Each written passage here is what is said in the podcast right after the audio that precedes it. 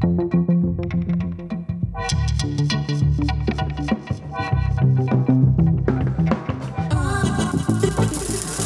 大家好，欢迎收听 What's Talk 说些什么？我是何梦华。如果你今天第一次收听我这个节目呢，我这个节目呢是以我，我是何梦华，我是一个三十世代的单身女性政治工作者。我希望呢以我这样子的身份呢，来跟大家分享，不管是时事啊、议题或者政治等等相关的一些观察分享。要谈的主题呢，是最近当然是全球关注的一个重大的焦点啦。就是在中秋节的时候呢，我们大家可以看到有一则非常重要的国际新闻，就是美国的总统，他也准备要竞选连任的川普呢，他被确诊了武汉肺炎。那这件事情为什么会引起这么大的轩然大波呢？在离投票不到一个月的时间，就是发生一个这么大的突发事件。川普要怎么样来度过这个难关呢？呃，川普的对手拜登可以在这这样的事件中获得什么样子的优势吗？这样子的事件呢，可能会怎么样子来影响大选的结果呢？这就是我今天想要谈的主题。那我们就开始吧。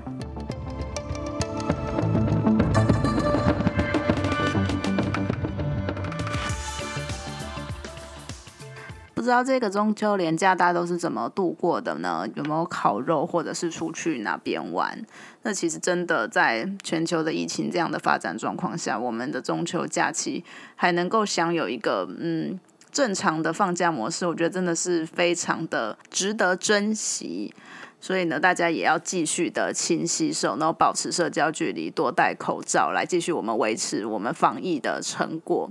那当然，讲到这个，我们就可以知道，最近的疫情呢，除了在各个国家呢有屡屡突破高峰之外，有一个非常大的事件，就在我们中秋节准备开心烤肉的时候呢，发生的一个新闻。我记得那个时候看到新闻推播的时候，我正跟家人们就是在 Costco 里面就是买那个要烤肉的材料，然后就看到了这一则新闻，然后大家都是。嗯，看到的时候就是有点傻眼的，想说哈，真的还假的？这个事情也太大条了吧？没错，就是美国的总统，现任的总统，他也即将要竞选连任的川普总统呢，他跟他的妻子呢都被确诊，就是得到了武汉肺炎。那当然是一个非常大条的新闻，然后呢，各个国家的元首呢也都开始一一的去慰问他的病情。不过，我们其实可以看到非常有趣的一件事，就是川普他在就是确诊之后的整个的表现，尤其是呢，其实在确诊之前呢，他跟他的对手就是拜登呢，他们之前的那个。就总统的辩论呢，还被大家认为说就是三个男人在吵架，就是除了川普跟拜登之外，还有一直希望可以打断他们的主持人，然后变成一场大混战。那种大混战的状况呢，是就如果大家有看那个新闻，就我们台湾其实因为那个时间点刚好会是可能台湾早上的新闻，所以我们可以马上就是派一个就是主播来做，就是及时的翻译这个样子。不过呢，因为在那一场辩论赛中呢，就是吵架已经吵的。就吵的旁边要翻译的人已经不知道该怎么翻下去的状况了，所以我就有听一些有看那个电视的就朋友们就讲说，就是当场那个我们台湾的旁边要翻译准备翻译的主播呢，是当当场就会就翻的有点 K K 说，嗯，他现在在嗯骂他说嗯怎样或什么，就变成非常的尴尬。然后我那个同事还说。如果呢，就是可以来做一集，就是全国就是各地大家看，就是美国总统辩论的状况，然后呢的及时的翻译呢，其实应该也是一个蛮有趣的主题。这样，那我们就可以知道说，其实在一个大家那么关注的美国的总统大选之中，竟然发生了一个这么大的事件，大家当然会非常的去担忧，说到底会不会对不管是整体的美国大选啊，或是美国的那个状况有什么样的影响呢？因为他们的总统可是得到了这一个，就是大家都非常努力在防疫工作的一个，目前还没有很明确的治疗方式的武汉肺炎。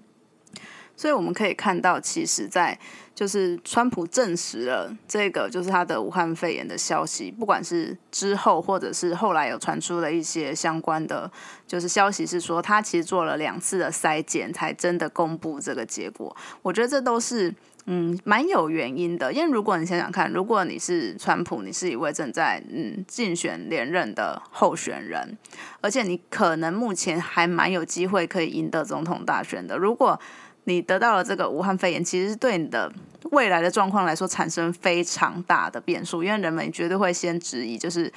嗯，第一个就是你的健康嘛，你的健康状况适不适合，就是在世任做这个国家元首这样子的位置，不管是你这个任期完，或甚至是下一个四年的任期。那第二个当然就是对于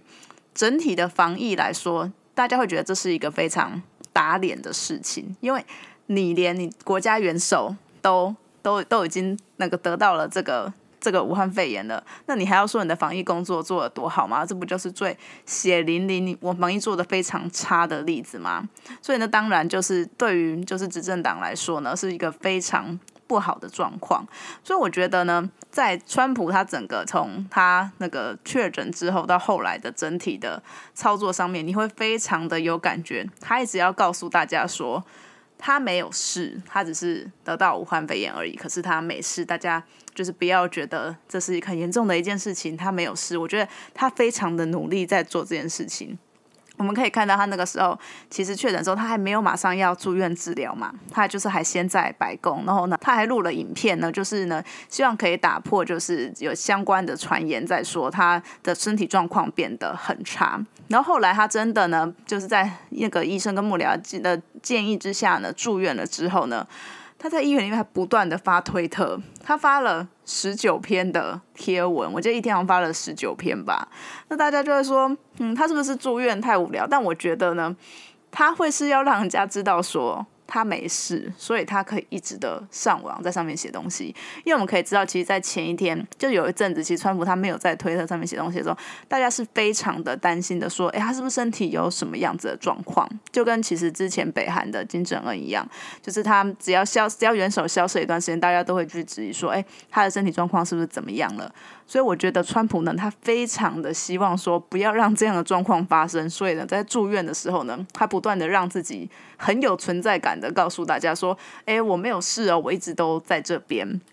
那后来当然不用说，他暂时离开医院的时候呢，出去还要就是跟造势一样的，跟就是他的粉丝们这样挥手，就是不断的在表达，就是。他不是一个嗯得到了一个这样子的疾病或是很严重的感觉，那我们也可以知道说，他其实住院了三天，他就在今天就是台湾的时间是早上六点多就就就那个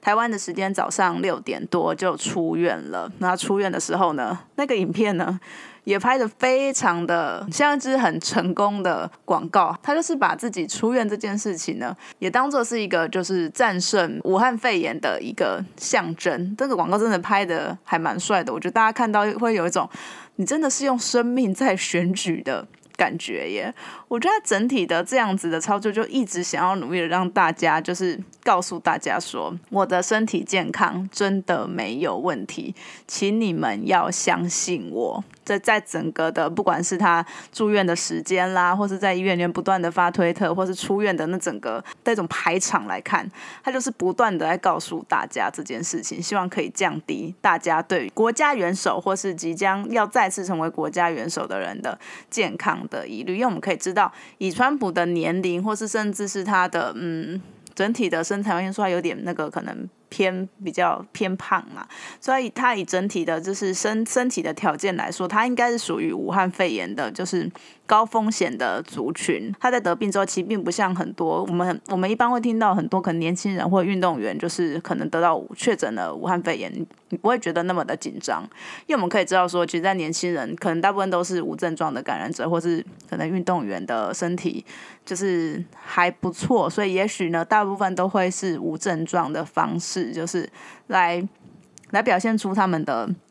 他们染病的状态嘛，虽然说今天就另外一个，我觉得跟武汉肺炎很有关系的新闻是日本的罗德队，他们有七位的球员就是确诊了武汉肺炎，而且其实今年呢是他们非常呢有机会可以争冠关键的时刻还有年份，可是呢，却有这么多位的，就是一军的球员呢，就是确诊，是他们必须要就是取消在一军的登陆，这也怕会影响到他们整体的战绩。可是相较之下，他们的症状都比较轻微一点，因为年纪跟可能身体的素质，我觉得是有差别的。所以其实大家对于川普的身体状况，不是在确诊之后呢，是不是就是跟嗯他自己或是可能他们幕僚们所称的说他是无症状感染？我觉得很多人。是充满了疑问，尤其是他住院之后，其实有各种的医疗的方式，或是一些相关的报道，就都相都一直在出来，你就可以知道说，其实他可能有一度呢状况是还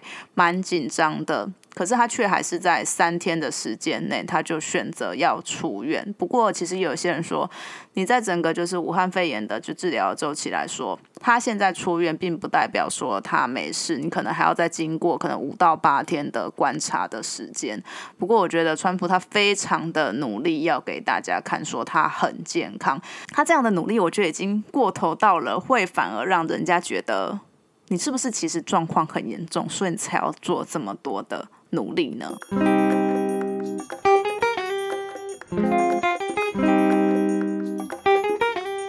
我自己已经会有一点点这样子的感觉了。我觉得更不用说是可能就是美国的。选民们，因为其实已经有几篇报道呢，都开始出来说这样子的状况不明，就是你不不确定，就是川普的病情到底是怎么样，因为就是时好时坏嘛，就会忽然说，哎，他现在他一下子可能就是又录影片啊，辟谣说可能他身体就是还好啊，就是没有到非常的严重，可是又好像就是又有消息说他现在的病情就是有一点的恶化，所以就是那种的状况其实是有一点大家不知道到底真实的状的消息是什么样子的，然后让大家。对于白宫的信任呢，其实呢有一点的降低。当然，我们也可以知道了，他这样子的就作为，其实是希望可以就是稳定。明星嘛，因为我们可以知道说，当川普他一确诊的消息出来的时候，美股就马上大跌，那个跌幅是非常的惊人的。然后当他就是出院了之后呢，就是美股又上涨了，就是其实股票会受到他的身体的状况影响非常的大。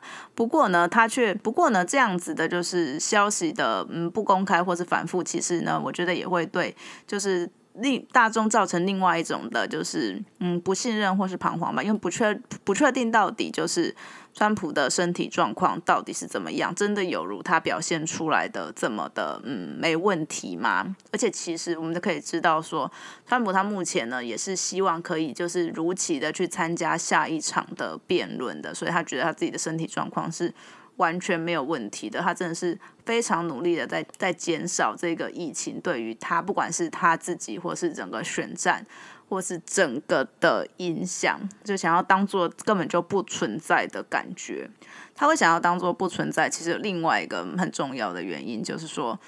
因为其实川普他确诊这件事情本身呢，就是打脸了他自己的防疫政策，因为他防疫防到连自己都都已经嗯得了这个病，那不就是一个血淋淋的例子，告诉大家说我们防疫非常失败吗？而因此可能会影响，不管是中间选民或是他原本的支持者，就是对于这样子的一个受到欺骗的感觉而倒戈去支持就是对手，这也是有可能发生的。那当然，另外呢，这样子的就是他确诊这个事实呢，就可以成为就是在野党就拜登他们阵营一个很大的利器，就是来。直接就是可以打脸，就是川普他所有的防疫政策，然后告诉就是选民们说，其实呢，我们拜登阵营才是更有可能来带领大家度过就是防疫难关的人选。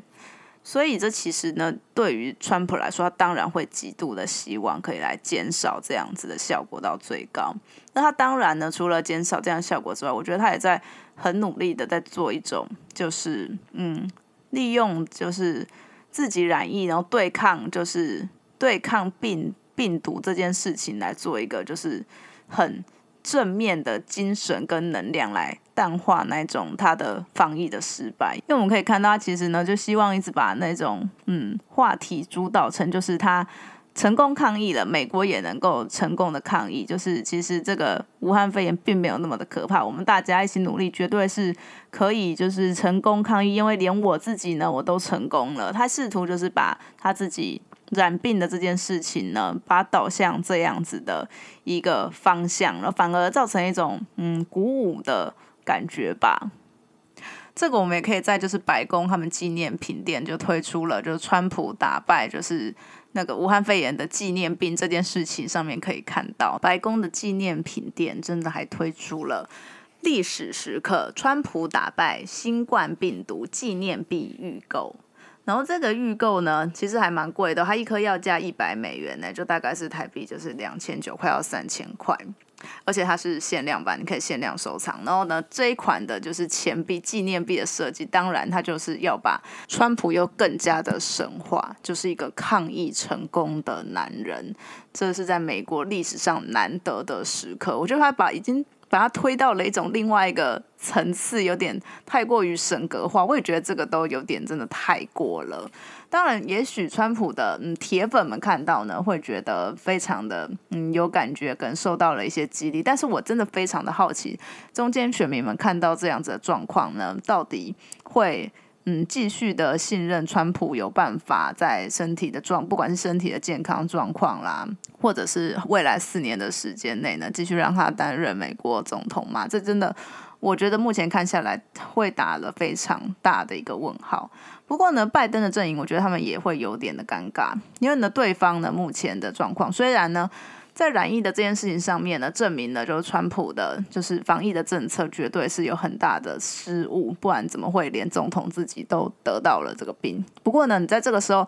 太落井下石的去打这件事情，你反而又会变成人家会觉得你，嗯，用我们台湾的角度来看，就是人家都已经生病了，你还在那边顾选举，会有这样子的感觉。所以如果他们打的太凶的话呢，又会很容易造成就是大家的反感，觉得。嗯，在这个时刻呢，应该是希望总统的病情可以赶快好起来，因为他好起来的话，其实对于不管是美国整体的局势，还是国际局势上面，都会比较的稳定。可是你这个时候呢，却还在就是打防疫的那个失误啦，然后就在顾选举的感觉啦，其实也不一定是一件好事。所以，其实我觉得拜登阵营他们在这个打打的那个嗯尺度跟力道上面要到哪边呢，也是要经过非常。大的一个琢磨才能够真的打的刚好到位。而虽然呢，就是拜登他去检验的结果目前是阴性，不过我们可以知道说，他是在就是川普确诊的前几天，就是跟他进行辩论的。所以，嗯，以病毒的潜伏期来说，其实还很难讲，你是不是可能在可能一个礼拜或可能快两个礼拜之后才发现他其实也是确诊的状态？那这时候又要怎么办呢？我觉得如果。到时候，嗯，如果连拜登都确诊的话，那又会对这次的美国大选又增添一个更大的变数。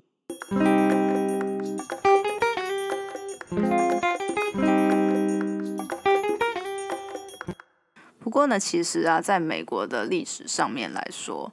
并没有真的就是延期过，就是总统大选的选举。那我们可以知道，其实在美国历史上也发生过很多重大事件，不管是南北战争啊，或是在一九一八年的时候也有流感大流行，然后甚至是在一九三零年代的时候经济大萧条，就这些事件呢，等等等等之下呢，其实美国的总统选举都并没有真的延迟过，所以也因此呢，大家会认为说，目前的状况之下呢。应该是不太可能，就是总统这次的总统选举会被就是取消或是延期，因为其实在之前的很多的重大的事件的时候呢，也没有这样子的案例。不过呢，如果就是连另外一位这总统的候选人呢都染疫的话，我觉得那个状况就会很难说了。不过呢，川普在这个时间点染疫啊，当然很多的媒体也都开始就是去想到一个最坏的状况，就是如果川普他丧失了工作能力或甚至是死亡的话呢，到底就是接下来要怎么样子来，嗯，就是这个制度上面要怎么样子来应应呢？那其实分成非常多的层次来说，那一个就是如果在就是大选前，就是一一一月十一月四号的大选前，如果呢川普就丧失了工作能力跟死亡的话，那当然在他现在的总统职务上面，他就是交给副总统代行嘛，在现代制度上，然后在选举的制度上呢，如果候选人呢在选前死亡的话，其实呢他们是有规定说呢。就是他们正在党员里面必须要再选出另外一名的候选人，不过因为现在已经非常的近了，就不到一个月的时间。其实如果换候选人的话，可能是会来不及的。所以如果真的这样子的话，状况会变得很复杂。不过呢，这还不是最复杂的，最复杂的是，如果他在十一月的选举，就是美国总统大选选完之后，川普获胜的话。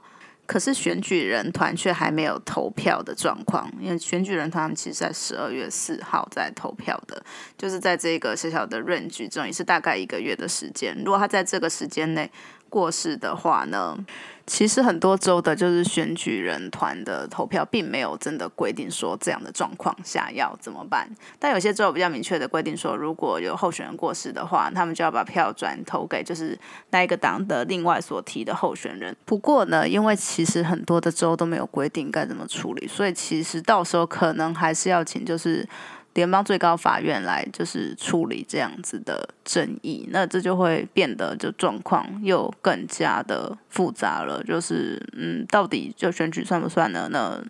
要怎么样来处理？这是一个之前都没有发生过的状况。那另外一个状况呢，就是在就是国会他们在又过了一个月，这个国会呢会就是确认这个当选的结果。那如果呢，在这个之间呢，就是如果这位总统候选人过世的话呢，嗯，也不知道到底要怎么解决这个状况，也是没有就是发生过这样子的状况。因为其实他们美国的宪法里面就是规定的是在就职前过世的话呢，副总统是要成为总统。不过，因为这个状况是说，在你要在国会确认当选结果之后，你才会是就是总统当选人。对，因为美国的投票制度非常的复杂嘛，你要经过普选完，然后再由选举人团来投票，然后投票完你还要经过国会的认证，你要走完这三个程序之后，你才会是就是总统的。当选人，那宪法其实只有规定说，总统当选人在就职前啊，如果过世的话呢，就是副总统就成为总统，或是其实在他的就是职务的之中。这其实在美国就有非常多案例，因为我们可以知道说，美国之前曾经发生过还蛮多次，就是现任的总统就是被暗杀，或是可能因病就过世，然后副总统直接上来接任，这样的案例是有的。不过呢，并没有在选举还没有完全确定的状况下有。就是候选人过世的状况，所以呢，因为川普这次的就是确诊，在不到一个月就要选举的期间之内确诊呢，也让这样的讨论呢，让大家非常的关注。说如果这样子最坏的状况发生了，那到底要怎么办？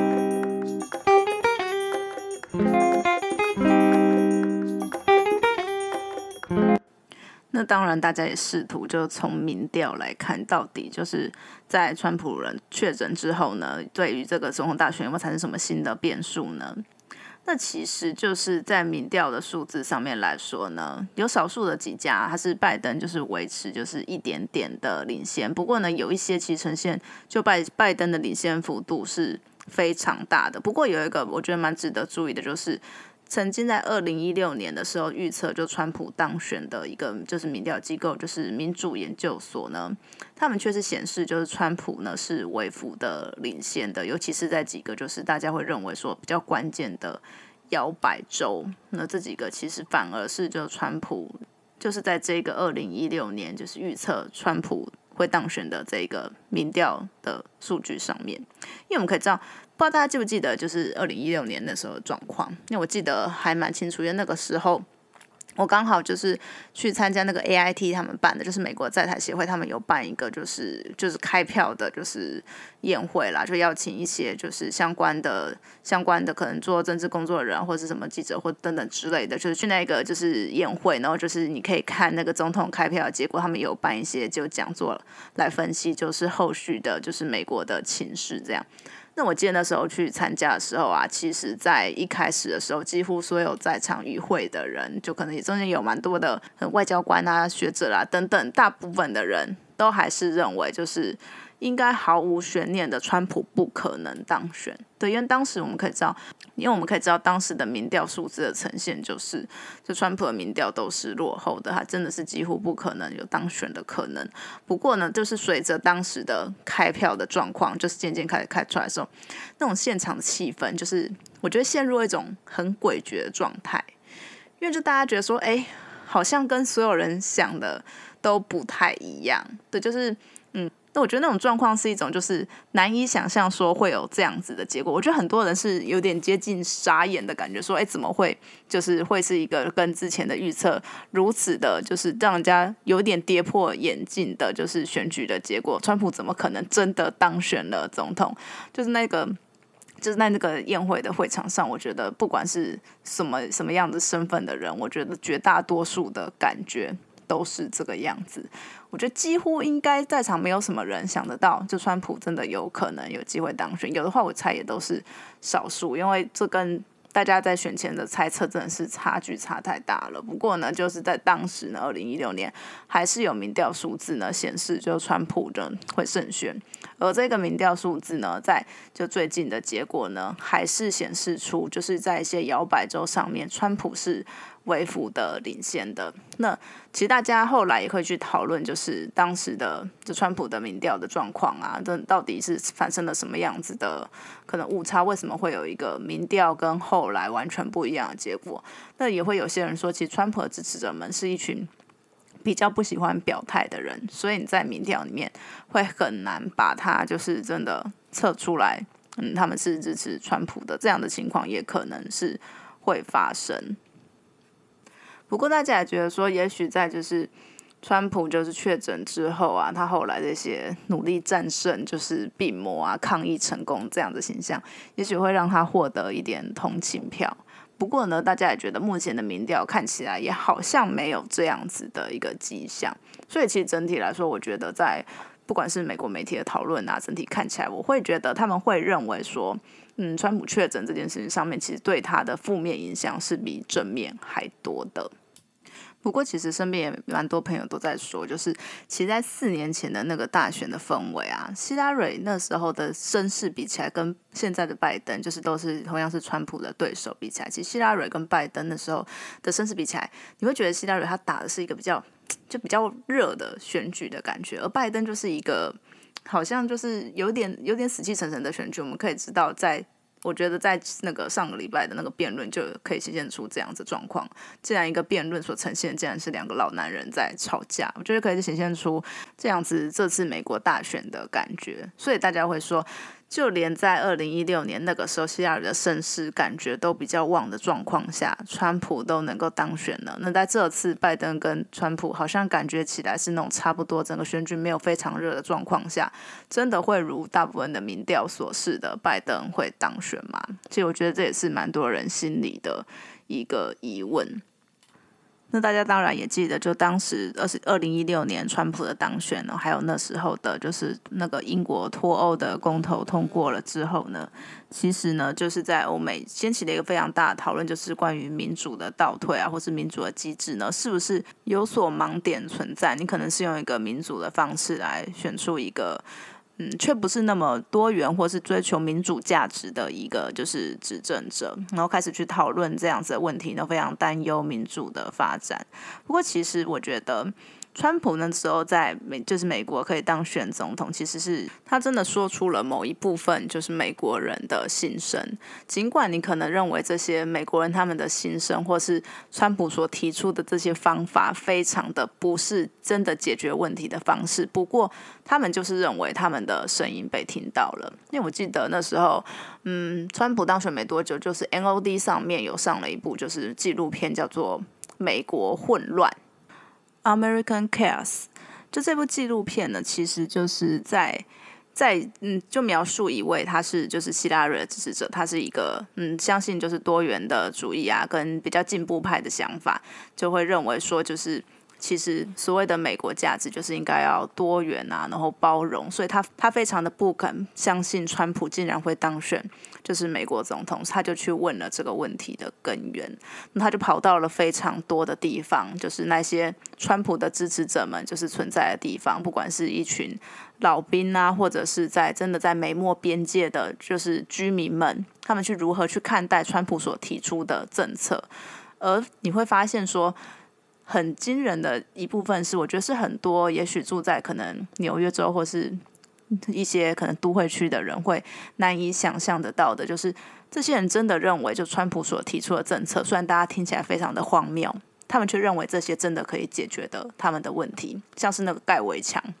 我记得讲美墨边界那一段的时候，那位就是去去问问题的这个人，他就是问了当时就是住在美墨边界的这些人说，所以你们认为说就是盖围墙真的可以解决这些问题吗？他们就觉得说，他们觉得这是有可能会发生的，对，因为真的在那个边界的就是偷渡的人真的太多了。但我们可以知道说，其实这后面都包含了就是很复杂的结构性的问题，要从根本的去解决。不过它无法这么的快速的去解决。而大家可能也会厌倦了所谓的什么政治语言啦，然后会觉得说，就是你们为什么都要把事情搞得那么复杂？阿明就川普说盖一个围墙就可以解决的事情，然后你们这些政客就要把它搞得那么复杂，然后呢拖了老半天都没有任何的进展。就是川普用一个非常简单的语言去告诉大家，好像可以非常简单的去解决一些其实在结构上面非常复杂的事情。